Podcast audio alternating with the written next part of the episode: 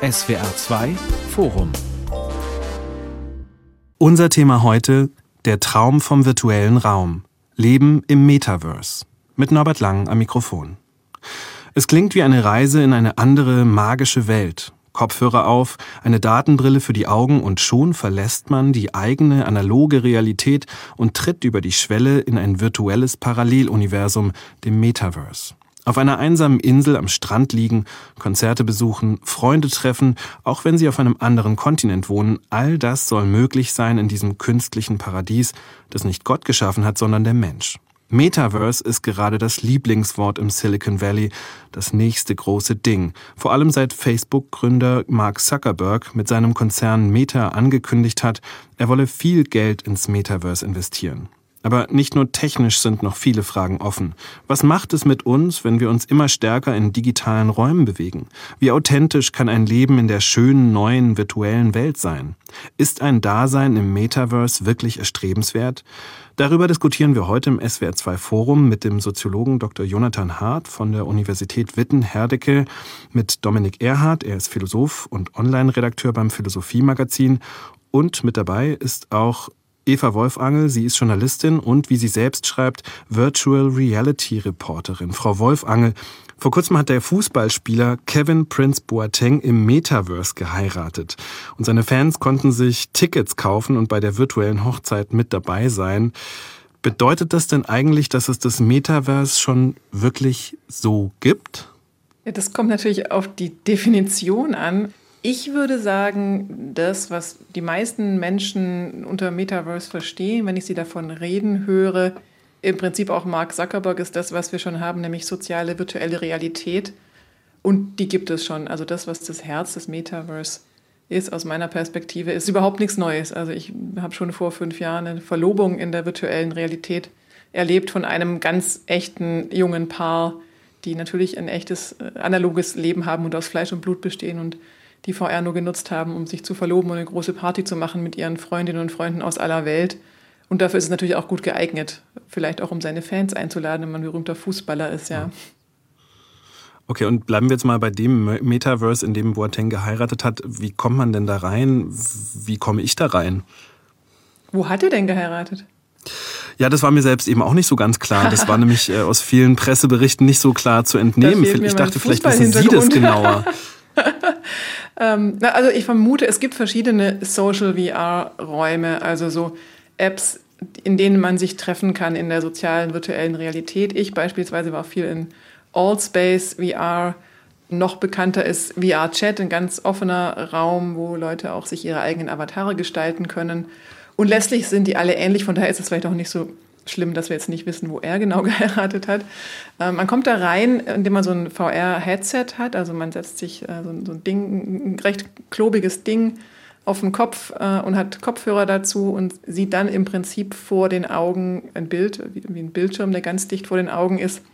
Und die Technik erweckt einen dreidimensionalen Eindruck. Also das ist wirklich so, man setzt das auf und hat das Gefühl, man ist in einem anderen Raum, also in einem echten Raum. Man kann da auch je nach Tracking ähm, und je nach Headset-Qualität umherlaufen, ähm, Dinge anschauen, Menschen ins Ohr flüstern kann man beispielsweise, wenn man ihnen näher kommt. Und das alles wird eben so, so echt, oder ja, doch relativ echt wie im echten Leben äh, nachempfunden, sodass man wirklich den Eindruck hat, man ist in einem neuen Raum, wo man natürlich mit seinem biologischen Körper nur in Anführungszeichen in seinem Arbeitszimmer oder Wohnzimmer ist.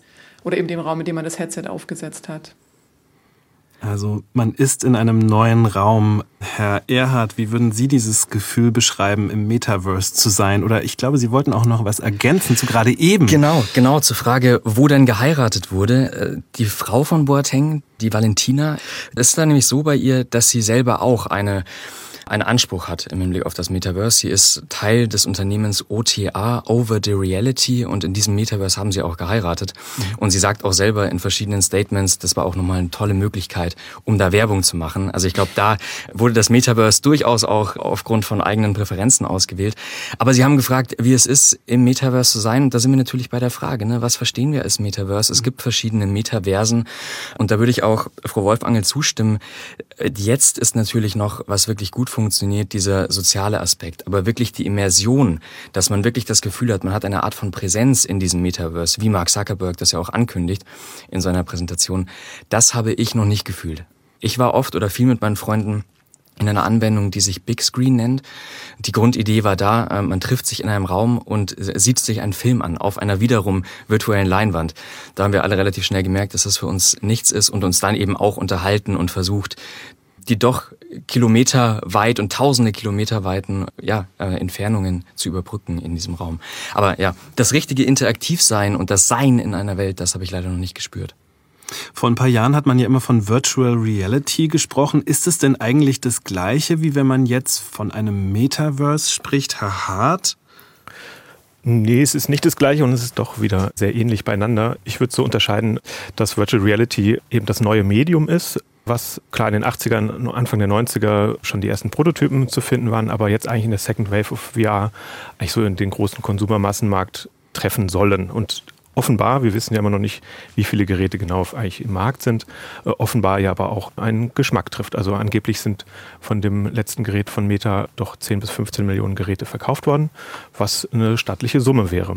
Und ich würde mhm. unterscheiden, VR ist das Medium, so wie man andere Medien ja auch vorher schon hatte, was jetzt neu. Also die, die virtuelle ja die VR-Brille eigentlich im Grunde ist das Medium oder wie kann man sich das Ja, das, das wäre das, also die VR-Brille und das, was sie eben mhm. vermittelt. Also die Vermittlung Aha. von dieser virtuellen Wirklichkeit, das würde ich sagen, ist das Medium, in dem man sich befindet. Und wie in jedem Medium hat man Medium und Inhalte, also das Trägermedium und die Inhalte, die dann transportiert werden sollen oder vermittelt werden sollen. Und da ist diese Vision des oder eines Metaverse drin angelegt. Also das wäre quasi ein Inhalt, den man in dem Medium VR äh, betrachten oder besuchen kann. Mhm also ich finde es noch gar nicht so leicht, es wirklich zu verstehen, was der Unterschied ist zwischen dieser Zukunftsvision, Metaverse und dem, was wir derzeit schon haben, Dominik Erhardt. Wie können wir denn irgendwie da nochmal so ein bisschen Licht ins Dunkel bringen?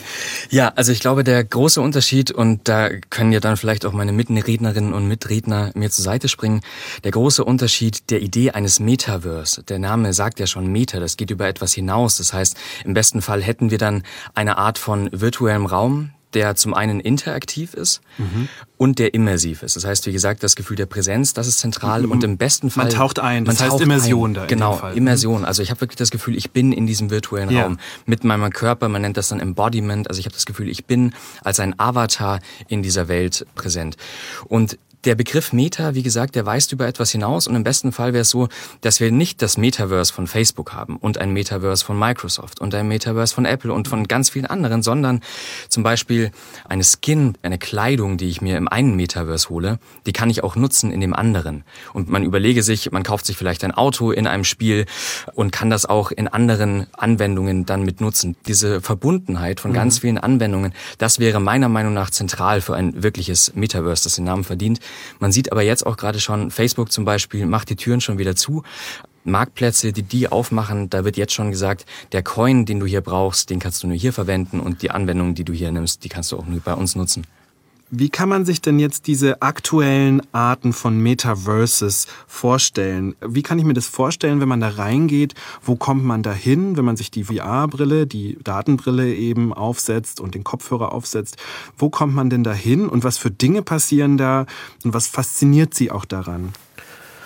Ich würde gerne nochmal versuchen zu sortieren. Also letztens ja. ist mir der Begriff des Tinyverse über den Weg gelaufen, was so ein bisschen der Versuch ist, das zu beschreiben, was man eigentlich aktuell vorfindet, was aktuell verfügbar ist. Und diese Vision des Metaverse oder eben dieses einen wahren Metaverse, wie Herr Erath auch gerade berichtet hat, ist ja die, dass sozusagen eine Plattform oder eine Infrastruktur ist, die alles zusammenhält und eben persistent ist und mhm. miteinander verbindbar ist, komponierbar ist aus verschiedenen Bestandteilen, aber alles immer miteinander kompatibel. Und diese Infrastruktur Infrastruktur, die finden wir ja heute noch nicht vor. Und ähm, ich kann mir aber vorstellen, dass gerade aus ökonomischer Sicht so eine Plattform natürlich hoch attraktiv ist, weil wenn der oder diejenigen, die die Hoheit über diese Plattform haben am Ende, die natürlich an jeden Transaktionen, jährchen, vielleicht an jeder Kommunikation, an, an jeder Interaktion quasi ihren kleinen Schnapp machen können. Und von daher muss man schon sehr genau trennen zwischen dieser Vision, die ja auch aus der Science-Fiction-Literatur stammt, und technisch realisierbaren äh, Sachen, die heute verfügbar sind oder halt in fünf bis zehn Jahren. Also auch ein Zuckerberg sagt ja, dass es ein Projekt ist, was äh, eine Dekade dauern wird, bis so etwas vielleicht da ist. Und wir haben jetzt seit 2016 haben wir die ersten marktfähigen VR-Geräte verfügbar. Ähm, in diesen mhm. Tinyverses kann man natürlich heute genau. schon sehr viele spannende Sachen erleben. Also definitiv sind diese Geräte ja auch genau deshalb ein Verkaufsschlager oder üben eine sehr große Faszinationskraft auf, weil sie ja heute auch schon Was Sachen... Was kosten die denn aktuell? 350 ah, ja. Euro ist man dabei. Das ist ein Gerät, was von Meta selber ist. Und das ist ein super niedrigschwelliger Betrag. Also das ist günstiger als die aktuellen Konsolengenerationen von Microsoft oder Sony. Die übrigens, ich habe es eben gemeint, 15 Millionen Geräte von dieser Meta 2 die verkauft wurden, das ist genauso viel, wenn nicht sogar einen Ticken mehr, oder wäre genauso viel, wenn nicht sogar einen Ticken mehr, als die Xbox oder die PlayStation 5 sich verkauft haben im Jahr, äh, auf der Welt. Bei mir wehrt mhm. sich ja alles gegen den Begriff Tiny, lustigerweise, weil diese Welten sind natürlich unendlich groß und das ist ja das, also das, das was ich da sehr genossen habe, dass man, mhm. also das wird nie langweilig, man kann den ganzen Abend lang neue Räume entdecken, man kann eben durchs Universum fliegen, man kann zum Erdkern, man kann von der Erde runterspringen und auf alle Bäume klettern. Also man kann ja äh, viel erleben da. Und es ist wirklich endlos groß, gerade auch für diese Spiele, die es teilweise gibt, wo man Tennis habe ich mal gespielt oder Frisbee, was total schief gegangen ist, weil ich halt nicht gut Frisbee spielen kann und so. Aber das ist ja gerade riesig. Aber ich verstehe natürlich die Idee dahinter, dass es viele verschiedene Welten sind, ja, die man glaub, verbinden möchte. Also gebe ich Ihnen vollkommen recht. Natürlich kann, also ein VR Minecraft ist sehr, sehr groß von der Fläche her und von den Möglichkeiten, aber es ist eben für sich relativ abgeschlossen und nicht kompatibel mit anderen Welten erstmal. Ja. ja. Bleiben wir nochmal bei diesem Erfahrungsraum, den Sie gerade beschrieben haben, Frau Wolfange. Das war ja schon ein ganz schönes Bild eigentlich, so wie man da so Frisbee spielt oder von der Erde runterfällt.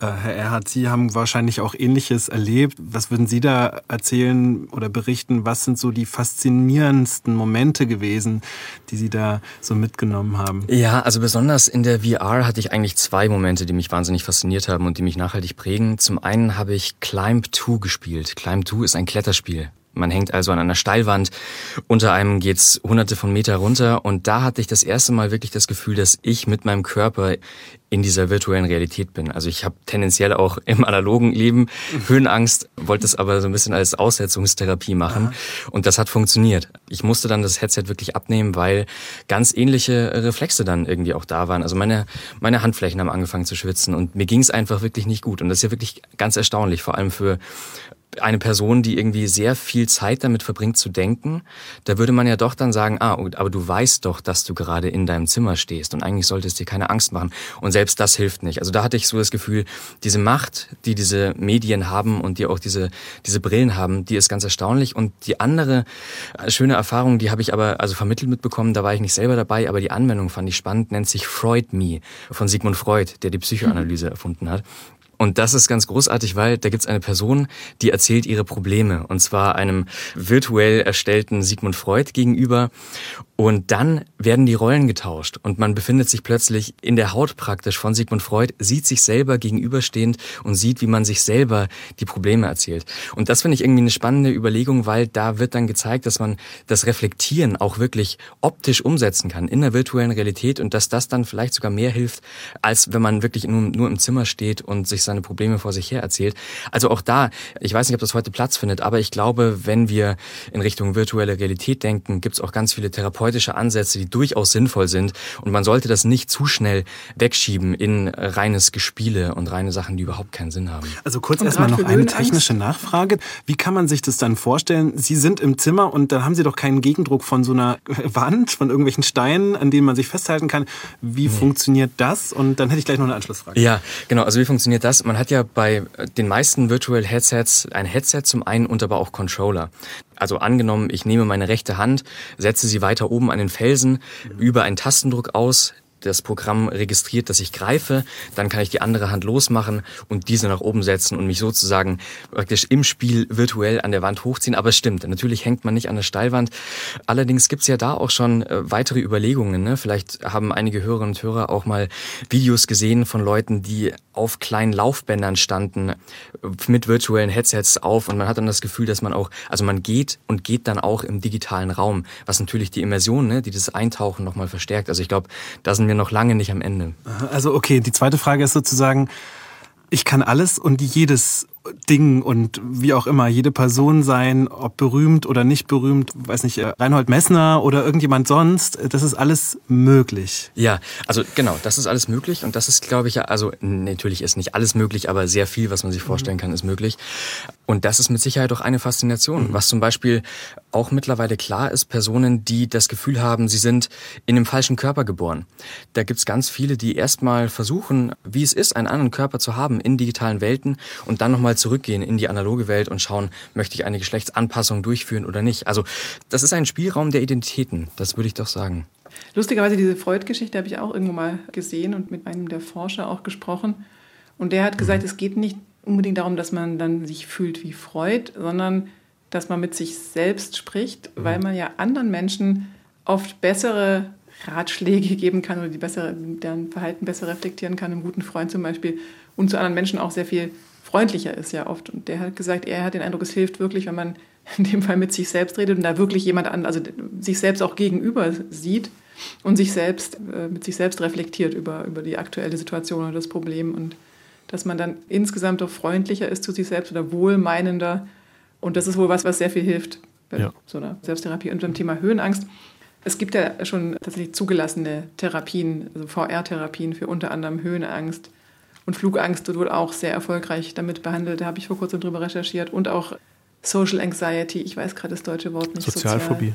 Sozial Sozialphobie, genau. Auch das ist wohl was, was wirklich sehr, sehr gut funktioniert. Das sind ja Therapien, die im, sonst im analogen Leben auf genau gleiche Weise stattfinden, indem man im Prinzip das einfach in Anführungszeichen macht, zusammen mit einem Therapeuten, einer Therapeutin und so die Angst sich abbaut. Und da reichen wohl so 10, 12 Sitzungen, so wie wohl auch eben in der analogen Variante nur dass eben zum Beispiel bei Flugangst es natürlich viel, viel weniger aufwendig und teuer ist, als wenn man in ein echtes Flugzeug steigen muss. Und das fand ich beeindruckend, dass es wirklich genauso gut funktioniert wie die analoge Variante. Also diese Täuschung ist einfach, wo man weiß, ich sitze nicht im Flugzeug. Man weiß es halt auch nicht wirklich. Das fühlt sich echt genug an, dass es, dass es echte Flugangst dann therapiert. Mhm. Aber das Eintauchen in bestimmte Momente, geht es nicht irgendwie doch auch auf andere Art und Weisen? Also wir haben das Kino, wir haben Literatur, wir haben auch andere digitalere Formen. Warum gerade virtuelle Realität? Also ist es wirklich so ein großer Unterschied, Herr Hart? Auch bei der Flugangst könnte man sich das ja sicher sehr, sehr gut alles klar machen, auch mit Videos oder auch mit einem sehr gut geschriebenen Roman. Also stelle ich jetzt mal so in den Raum als Frage. Einerseits würde ich sagen, klar, kann man ein Kontinuum zeichnen von Medien und könnte da Emissionsgrade einzeichnen und gleichzeitig auch sozusagen die Imaginationsgrade, also wie viel Imagination ist nötig, um sich irgendwo hineinzuversetzen. Und gleichzeitig würde ich eben an dem einen Ende, also aktuellen Ende, würde ich sagen, ist das VR-Medium tatsächlich das stärkste. Erstens ist es, das, was es zeigt, ist idealerweise randlos. Also die Bilder, die es zeigt, sind randlos so dass die Bilder, die es zeigt, quasi die Wirklichkeit, die darunter liegt, zum Verschwinden bringt. Also die Bilder werden selber zur Wirklichkeit. Und das kann man natürlich immer reflexiv durchbrechen, indem man sich genauso wie einen gut gemachten Film, kann man sich eben beim Anschauen sich auch äh, hervorrufen, oh, wie ist der denn gemacht? Warum funktioniert das gerade so gut, dass ich reingezogen werde? Ist der Schnitt gut gemacht? Ist die Kamera gut gemacht? Das kann man ja auch machen. Das kann man bei VR natürlich auch immer noch machen. Kann man sich überlegen, ah, ist die Grafik gut gemacht?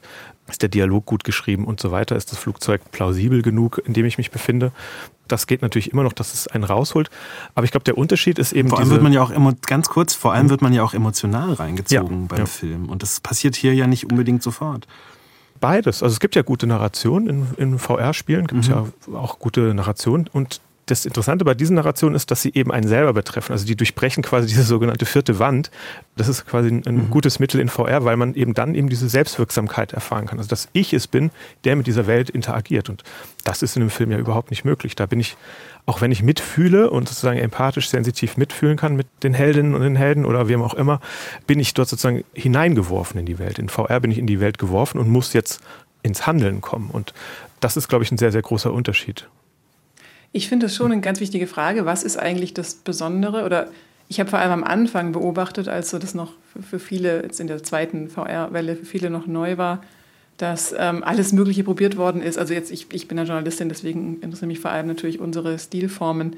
Also von der Talkshow in VR über eben Film in so 360-Grad-Filme. Und da finde ich, ist ganz oft viel zu kurz gedacht worden oder eben nicht geguckt worden, was ist denn das Besondere an dem Medium, was können wir denn damit machen, sondern da war eben dieses, was machen wir denn bisher? Kommen wir nehmen es mal mit in VR. Und da natürlich, das muss enttäuschend sein. Ne? Also ich finde 360-Grad-Filme sind so, als Betrachterin bin ich da drin wie so ein Geist, der über allem schwebt. Natürlich sieht mich niemand von den Menschen, die da drin sind, weil es ja nur ein Film ist, in Anführungszeichen. Und auch dieses, ich kann in alle Richtungen gucken, ist halt in allerwenigsten Fällen sinnvoll, weil natürlich, wie bei einem anderen Film auch, gibt es eine Richtung, in der das Geschehen stattfindet. Und das hat sich, finde ich, ziemlich schnell abgenutzt. Mhm. Talkshows sowieso, also da wurde ziemlich schnell klar, Talkshows sind dann auf dem Fernseher doch bequemer, weil man ja eh nur zuschaut, man ist passiv und dann muss man dieses Headset nicht haben, weil man ja auch immer nur in die eine Richtung guckt. Ähm, was ich spannend finde, sind so interaktive Sachen und das macht den Unterschied, dass man also ausnutzt, dass sich wirklich Menschen aus aller Welt an einem Ort treffen können mit VR, ohne dass sie in ein Flugzeug steigen müssen, ohne dass es Zeit kostet oder Aufwand.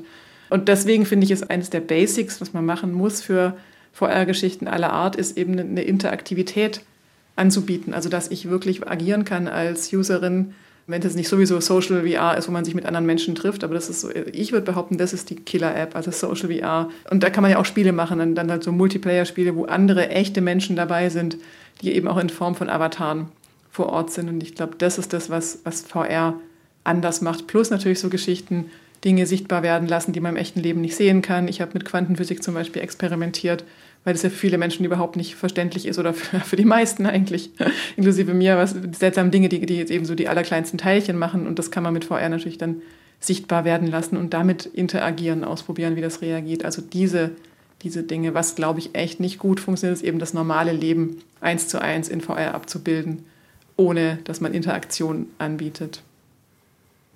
Das kann man ja auch machen. Sie hatten es ja auch angesprochen, ne, in diesen therapeutischen Kontexten oder auch Simulationen, also in Krankenhäusern irgendwelche speziellen Noteinsatzsachen zu simulieren und eben dann einzuüben.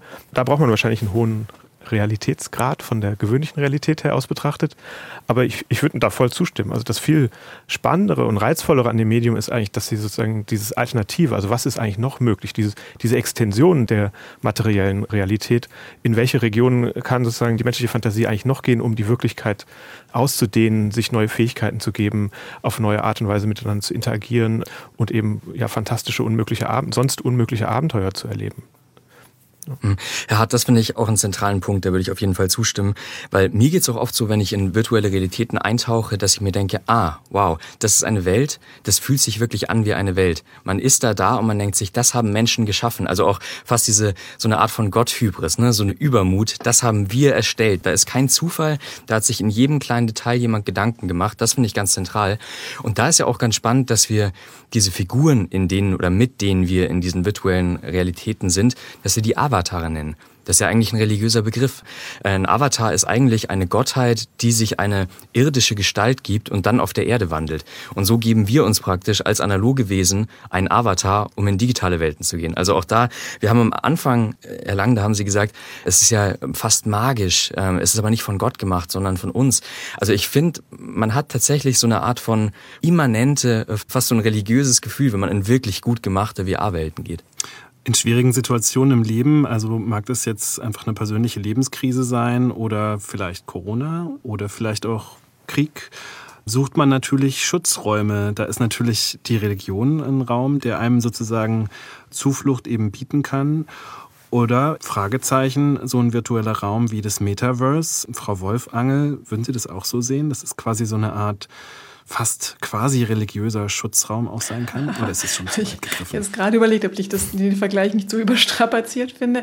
Aber natürlich ja, tatsächlich ähm, habe ich viele Menschen auch getroffen, die aus verschiedensten Gründen in ihrem echten Leben nicht so viel Glück haben. Also eine zum Beispiel eben hat, hat tatsächlich Sozialphobie, kann sich mit anderen Menschen im echten Leben nicht treffen, weil sie sagt, sie kriegt Schweißausbrüche, sie kann denen nicht in die Augen gucken die hat in VR die besten Partys gefeiert. Also in dem einen Social VR, mit dem ich war. Also ich habe mit der eine Nacht lang äh, getanzt und Karten gespielt und auf dem Campingplatz dann schließlich unter einem wunderschönen Sternenhimmel geschlafen, alles in VR. Oder eine andere hat, ich, ich würde sagen, die hat Depressionen im echten Leben, ist aber auch von ihrer Religion, ja, da haben wir die Religion wieder stark eingeschränkt. Also die strenggläubige Muslimin lebt in Kuwait City und ist, ist Witwe und darf, du hast es mir zumindest erzählt, aufgrund der Religion sich nicht mit Männern treffen und geht insgesamt sehr wenig auch selber aus dem Haus. Also hat einfach kein Sozialleben vor Ort und die hat das ganze Sozialleben auch in der virtuellen Realität gehabt, als ich sie da getroffen habe.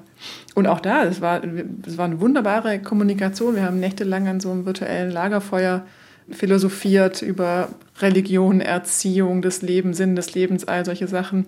Also von daher, klar, ich mag ein echtes Lagerfeuer lieber. Also wenn ich ein echtes Lagerfeuer haben kann, ich das System immer vorziehen. Aber jetzt mit dieser Frau zum Beispiel, die auch so ein bisschen eine Freundin geworden ist in der Zeit, kann ich mich eben erstmal nicht an einem echten Lagerfeuer treffen. Ich habe sie dann besucht in Kuwait City und da mag man auch kein Lagerfeuer machen, da ist ja furchtbar heiß. also so, genau, also Menschen, die ich nicht am echten Lagerfeuer treffen kann, treffe ich dann als zweite Wahl sehr gerne an einem, an einem virtuellen und sehr, sehr viel lieber als in einer Videokonferenz oder am Telefon oder andere Sachen. Also für mich war so die Essenz, dass die virtuelle Realität ist so die, zweit, die zweitbeste Realität nach unserer analogen und ganz oft eben funktioniert es mit der analogen nicht und dann ist das eine sehr gute Wahl, finde ich. Mhm. Aber das finde ich sehr spannend, weil oft wird dann die Frage gestellt, sind denn digitale Welten auch real? Und da würde ich sagen, ja, äh, digitale Welten können real sein, aber viel sinnvoller ist es, sich einzelne Sachen, einzelne Gegenstände anzugucken. Und Frau Wolfangel, wie Sie es gerade beschrieben haben, natürlich kann eine Freundschaft entstehen in virtuellen Welten, die also wenn die nicht real ist, was soll denn dann real sein? Auf der anderen Seite, wenn man dann fragt, sind denn digitale Autos real? Naja, also man kommt irgendwie virtuell von A nach B, aber nicht wirklich. Also man kann vielleicht fragen, man braucht gibt halt es kein Dinge, Auto in bei denen es wichtig ist? Genau, genau, genau. Aber ist es wichtig, aus was diese Sachen bestehen? Wenn es wichtig ist, dann könnte man eben sagen, ja, vielleicht das sind dann virtuelle Gegenstände, aber es sind auch Gegenstände. Und auf der anderen Seite könnte man sagen, sowas wie Freundschaften, definitiv sind die real, auch im virtuellen Raum. Oder ich finde immer das Beispiel ganz spannend. Niemand würde mehr sagen, dass man einen digitalen Taschenrechner dass es kein echter Rechner ist. Natürlich kann ich damit Dinge ausrechnen. Auf der anderen Seite aber, wie gesagt, ne, also das finde ich irgendwie ganz spannend, äh, wie sich die Begriffe da auch verschieben. Vielleicht hätte man vor 30 Jahren noch gesagt, ja, aber man braucht schon einen, einen richtigen Rechner und so. Also genau, äh, ich finde auf jeden Fall super spannend, dass die Freundschaft da auch offenbar ja hält. Sie haben sich da kennengelernt und interagieren auch jetzt weiter miteinander. Das ist total schön. Aber böse Zungen würden ja da vielleicht auch manchmal sagen, naja, man versucht auch der Realität ein bisschen zu entfliehen. Also diesen Vorwurf, dass es Eskapismus ist. Herr Erhard, den würden Sie quasi nicht gelten lassen, weil Sie sagen, das ist ja gewissermaßen eigentlich eine reale Welt. Ja, also äh, das ist eine Position, die man vertreten kann. Man kann sagen, virtuelle Objekte sind nicht irgendwie unechte Objekte oder so, sondern es sind einfach äh, digitale Objekte, virtuelle Objekte. Und wenn man das, einen kurzen philosophischen Ausflug, wenn man das begründen möchte durch Argumente, könnte man auch sagen, na ja, also was sind denn digitale Objekte, woraus bestehen die denn? De facto aus Einsen und Nullen. Wie werden die gemacht? Ganz runtergebrochen, Strom an, Strom aus. Irgendwo stehen Server, der geht ganz real hier in unserer analogen Welt, der Strom an und Strom aus. Also gründet natürlich alles, was wir als virtuell wahrnehmen, in der physischen Realität. So, das kann man so sagen. Aber das hilft jetzt für die Frage, ist es Eskapismus oder nicht, nicht besonders viel. Ich finde aber das Beispiel von Frau Wolfangel gerade, das zeigt eigentlich, dass es kein Eskapismus sein kann, sondern dass eine Erweiterung sein kann. Es gibt einen großartigen Film, den ich allen Hörerinnen und Hörern empfehlen kann. Our Digital Selves, also unsere digitalen Selbste. Da werden verschiedenste Personen gefragt, wie sie ihre Avatare wahrnehmen. Da sind Personen dabei, die haben körperliche Einschränkungen. Da sind Personen dabei, die führen Fernbeziehungen und so. Und der Tenor ist eigentlich, ja, das ist halt ein Teil meiner Persönlichkeit. Das gehört auch zu mir. Das gehört genauso zu mir, wie wir vielleicht auch sagen würden, unsere Handys gehören in gewisser Weise zu uns. Also wenn ich mein Handy zu Hause liegen lasse, dann habe ich schon das Gefühl, irgendwas von mir fehlt tatsächlich. Ob das jetzt gut oder schlecht ist, sei mal dahingestellt. Aber das ist einfach ein weiterer Persönlichkeitsanteil. Und ich glaube auch, vielleicht kommen wir da auch noch drauf, diese große Idee von Zuckerberg und anderen, dass unsere analoge Welt praktisch ersetzt wird durch eine digitale Realität, das halte ich für Humbug. Also vielleicht werden Desktop-Anwendungen und Handy-Anwendungen ersetzt werden, aber es wird natürlich immer real sein, dass wir uns treffen, umarmen können und auch hier in der wirklichen analogen Welt treffen. Mhm. Trotzdem haben wir in der Realität ja sehr, sehr viele Krisen, Frau Wolfangel. Also Klimakrise, wir haben gerade, wir haben eine Demokratiekrise, wir haben einen Krieg, der nicht weit weg von uns ähm, stattfindet. Würden Sie da nicht auch manchmal davon sprechen, dass man sich da doch auch manchmal in die virtuelle Welt auch flüchtet und vielleicht auch sich den eigentlichen Problemen unserer Zeit gar nicht stellt? Noch dazu ist es ja auch ein Medium oder diese virtuelle Welt, die braucht ja auch eine Technik, die ja dann auch wieder neue Probleme schafft. Die braucht sehr viel Energie und so weiter und so fort. Wir flüchten uns vor der Realität auch, wenn wir uns mit Freunden treffen und ein nettes Abendessen machen und einer sagt, oh, was lass uns mal nicht über den Krieg reden. Oder also ich, ich finde, das ist was, was wir Menschen auch brauchen. Also so schlimm alles ist, brauchen wir auch Zeiten, in denen wir es uns gut gehen lassen.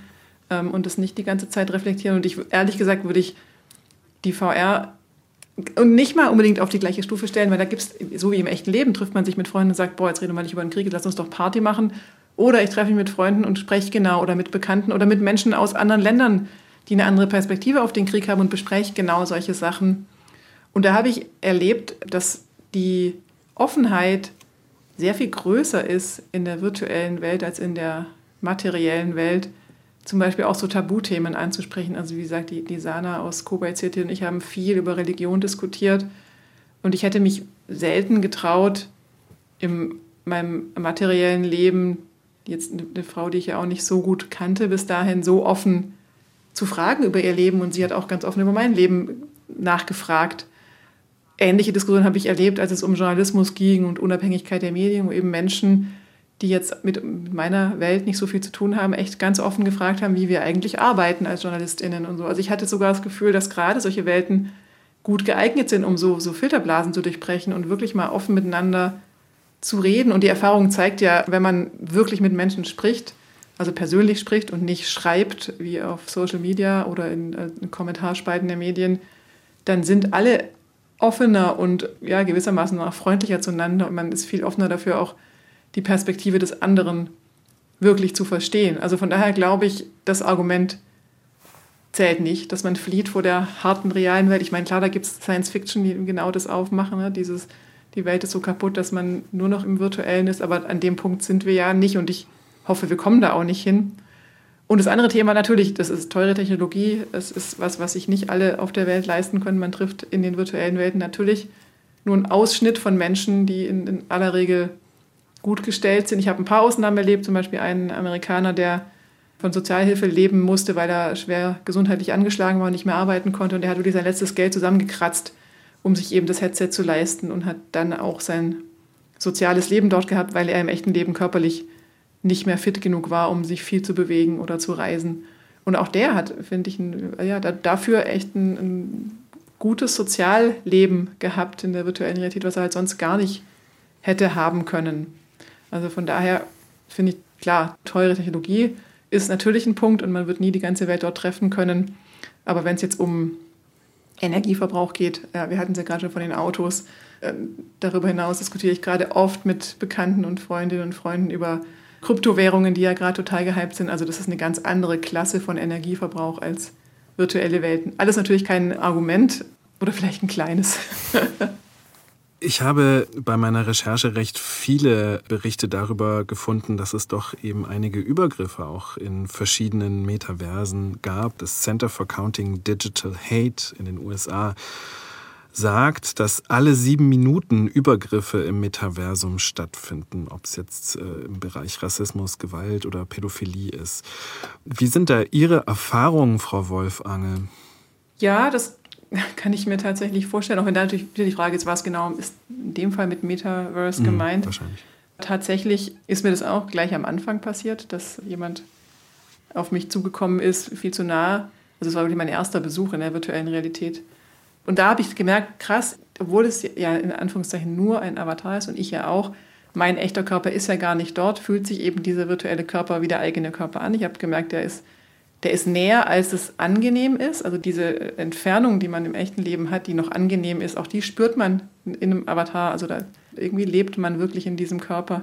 Also der kam viel zu nah und hat mir an die Brust gekrapscht, an die virtuelle Brust natürlich und hat blöd gelacht. Und ich war gerade so ein paar Stufen runtergegangen und ich stand eben quasi mit dem Rücken zu diesen Stufen und hatte das Gefühl, ich kann nicht rückwärts gehen, obwohl ich natürlich im echten Leben keine Stufen hinter mir hatte, sondern einfach einen flachen Boden. Ich hätte ausweichen können.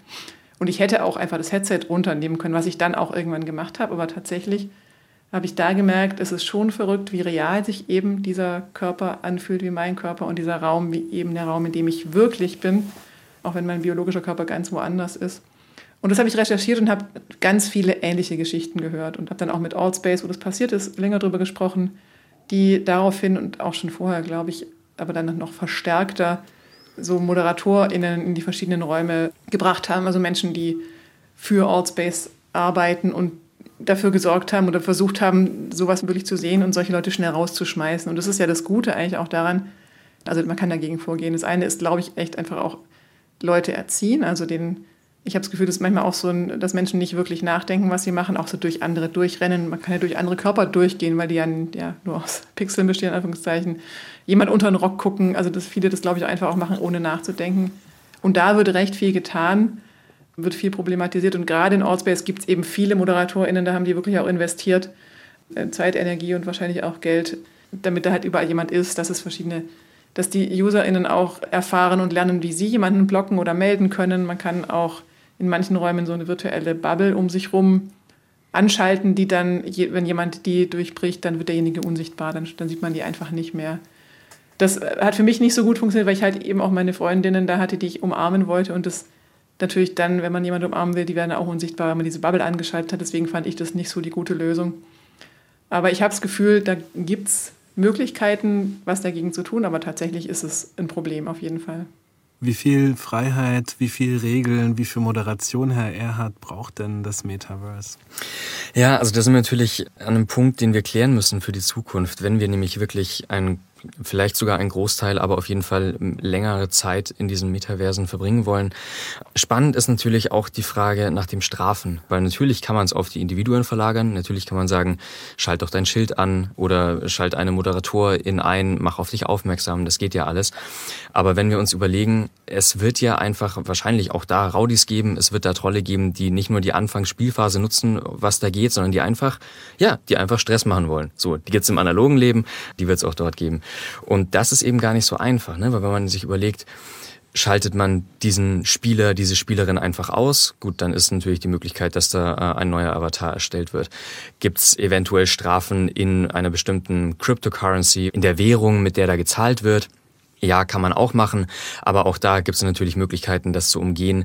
Oder, das ist dann, wenn wir vielleicht auch weiter in die Zukunft gucken, gibt es dann auch Strafen an der analogen Person würde man dann auch sagen, ein Übergriff im Metaversum sorgt vielleicht dafür, dass man analog eingesperrt wird, dass man eine Zeit im Gefängnis verbringt oder auch wirkliches, also Fiat-Währungen, wie hier Euro dann zahlen würde. Das sind Fragen, die sind nicht geklärt und ich habe das Gefühl, dass die aktuelle Tendenz schon eher dahin geht, dass man sagt, ja, die Personen, die im Metaverse sind, die sich dort bewegen, die sollen das eben über die angesprochenen Möglichkeiten, diese Schilde hochzufahren oder so, individuell lösen. Und ich glaube nicht, dass man so eine Gesellschaft bauen kann, auch keine äh, digitale. Okay, da stehen da quasi gesellschaftstheoretische Fragen eigentlich dahinter, ja. Fragen auch von Gerechtigkeit. Herr Hart, wie viel Freiräume muss man denn in diesen Metaversen halten, damit sie weiterhin auch attraktiv sind, damit sie vielleicht auch irgendwie eine Utopie sind, die wir auch gerne vertreten wollen? Was äh, würden Sie sagen? Also persönlich würde ich sagen, die Freiheiten so viel wie es geht, solange sie nicht die Freiheiten anderer äh, beeinträchtigen. Und äh, am besten auch noch die Möglichkeiten anderer eigentlich erhöhen. Also sozusagen produktiv und also in Richtung von Produktivität und Kreativität von, von anderen auch und von einem selber dann. Das wäre so die Idealvorstellung, die ich hätte. Aber eben habe ich auch noch äh, gedacht, also diese Übergriffe und dieses sich sozusagen abweichend Verhalten, das findet man ja auch nicht nur in diesen sozialen VR-Umgebungen, die ja immer noch eine Nische sind von einigen 10.000 Leuten eigentlich oder weltweit vielleicht 100.000 Leute, die da regelmäßig sind. Aber man findet das ja viel mehr in, in den anderen virtuellen Welten wie eben Facebook-Chats oder, oder was auch immer, irgendwelchen Foren. Und äh, das ist ja schon erstaunlich, dass offenbar doch diese Unterscheidung für viele so klar ist, dass das, was im digitalen Bereich passiert, eigentlich nicht wirklich echt ist und ja auch keine Konsequenzen hat für mich. Da dann hole ich mir einen neuen Avatar, mache mir einen neuen Nickname, was auch immer und kann genauso weitermachen. Also das ist ja eigentlich so was Erstaunliches, dass es doch ja in den Lebenswirklichkeiten von uns diese Bereiche gibt, wo man sich aufführen kann, wie man es eben möchte. Und das wäre wieder dieser andere Punkt, wo ich mich zunehmend frage, wie kommt man eigentlich zu einem Miteinander wieder, zu einer gemeinschaftlichen Idee und äh, wo man sozusagen mehr wieder auch Rücksicht aufeinander nimmt und ob es jetzt eben, ne, wo man es gewohnt ist, aus dem materiellen Raum äh, überträgt in den virtuellen Raum. Wie kann man das machen, ohne jetzt da immer die Militärpolizei gleich auffahren zu müssen? Das vielleicht auch noch dazu gesagt. Wobei es ja schon ja. technisch gesehen noch Möglichkeiten gibt. Und ich glaube, das machen die bei Outspace zum Beispiel auch. Also klar, mhm. zuerst mal wird der Avatar gesperrt, erstmal nur für was, ein paar Wochen oder ein paar Tage. Mhm. Dann wird der ganze Account gelöscht. Und dann kann man ja auch über IP-Adressen und Geräte, also man kann ja schon relativ mhm. gut jemanden dann auch weiterhin aussperren, dass man auch mit dem neuen Account aber vom gleichen Gerät sich nicht mehr einloggen kann und so weiter. Äh, ja, aber die wichtige Frage ist natürlich, wie wollen wir das regeln? Ich habe jetzt oft gehört, dass es so community-based Ansätze, also wo wirklich die Community auch aufgefordert wird, die Regeln zu definieren und auch durchzusetzen, dass die oft hochgehalten werden. Denn die Erfahrung bisher zeigt schon auch, also ich habe das mal recherchiert, es gab schon öfter mal Vorwürfe von sexuellen Übergriffen auch in so Chatwelten und auch in Second Life gab es das mal. Mhm. Und das war ja weniger immersiv, das ist Second Life war ja auch nur zweidimensional auf dem Bildschirm. Und das wurde nie im echten Leben bestraft. Also es wurde, das führte einfach nie zu einem echten mhm. analogen Strafverfahren. Und da sind natürlich jetzt auch die Sorgen, jetzt wo Zuckerberg sich da so groß gemacht hat und ja so ein bisschen den Anspruch auf, wer wird der Chef vom Metaverse in die Welt gestellt hat, oder zumindest da, davor haben viele Angst in, den, in der sozialen virtuellen Realität, dass, dass Zuckerberg quasi so der Chef ist und Meta und Facebook über alles drüber klebt. Da ist natürlich extrem wenig Vertrauen vorhanden, auch dass solche Sachen irgendwie gut geregelt werden, weil Facebook selbst halt gezeigt hat, dass es ja mit so Sachen wie Hate Speech und Fake News nicht gut umgeht und auch nicht gut umgehen will, wie ja dann auch äh, verschiedene Leaks und Recherchen gezeigt haben. Also dass, dass die Algorithmen solche Sachen verstärken, dass er Teil des Geschäftsmodells ist. Und da ist schon eine große Angst davor, wenn jetzt so ein Unternehmen auch noch das Metaverse betreibt, in Anführungszeichen, oder da einen großen Anteil hat. Und das ist ja der Sinn hinter dem, warum Zuckerberg da so viel davon spricht gerade, dass das nur nach hinten losgehen kann. Und da muss ich zugeben, da habe ich auch Sorge. Also mein Wunsch wäre auch, dass das Metaverse unabhängig ist und lieber weiter weg von Meta und Facebook, als Zuckerberg das wahrscheinlich möchte. Aber wie real ist denn diese Gefahr, dass sich das wirklich in so eine Richtung äh, entwickelt, dass wirklich im Grunde ja diese Unabhängigkeit des Metaverse oder der Metaversen, die wir eben jetzt haben, dass die wirklich völlig eingenommen werden von einzelnen Playern, dass äh, damit auch so diese Freiheit, die man ja damit in Verbindung bringt, Freiheit zu tun, was man will, Freiheit, sich dort eigene Welten auch zu erschaffen, auch selbst sein eigenes Haus zum Beispiel zu bauen oder sowas, dass das alles im Grunde eigentlich immer gleich schon von Facebook oder Meta dann eben als Miteigner eben mit eingedacht ist und äh, man eben sozusagen Teil von deren Welt ist. Wie es groß geht ist ja diese los Gefahr? mit dem Entschuldigung. Es geht ja los mit dem günstigen Headset, was, was Facebook jetzt anbietet. Also das, die Oculus Quest war ja von Oculus, Oculus wurde von Facebook übernommen und jetzt heißt es Meta. Ist ein super leistungsfähiges und, und im Vergleich dazu sehr, sehr günstiges Headset. Ganz bestimmt subventioniert vom Konzern. Also ich, glaube, real würde das mehr kosten. Aber damit haben sie sich halt schon einen Teil der potenziellen Vorherrschaft gesichert, weil natürlich können die da theoretisch einschränken, welche Apps man mit diesem Headset benutzen kann, wo man damit hin kann. Also die die Gefahr, die so ein Monopol mit sich bringt, ist, die ist schon da. Und ich kann mir durchaus vorstellen, dass das dass sie das natürlich auch nicht ohne Hintergedanken machen, da jetzt so viel zu investieren in diese ganze Metaverse-Geschichte und in dieses Headset. Herr Erhard, im schlimmsten Fall sind wir da doch gar nicht so weit weg von dieser Dystopie aus der Matrix, diesem Science-Fiction-Film, den sicher sehr viele Menschen kennen.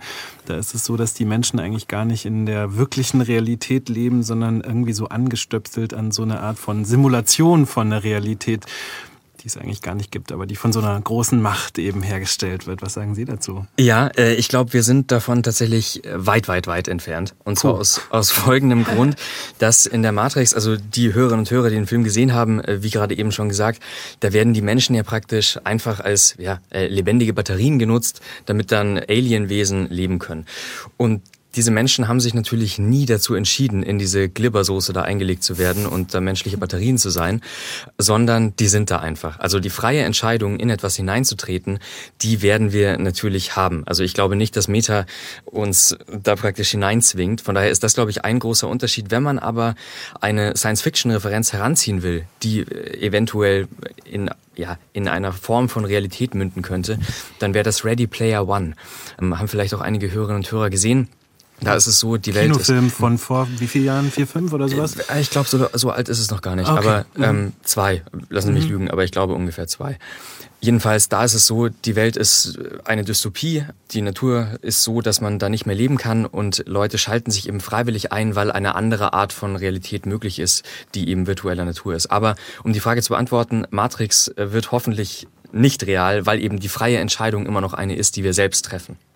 Okay, dann sind wir gespannt, wie das passiert oder ob es passiert. Das war das SWR2 Forum, der Traum vom virtuellen Raum Leben im Metaverse. Ich bedanke mich bei den Gästen Dominik Erhardt, Philosoph, Dr. Jonathan Hart, Soziologe an der Universität Witten, Herdecke, Eva Wolfangel, Journalistin und am Mikrofon verabschiedet sich Norbert Lang.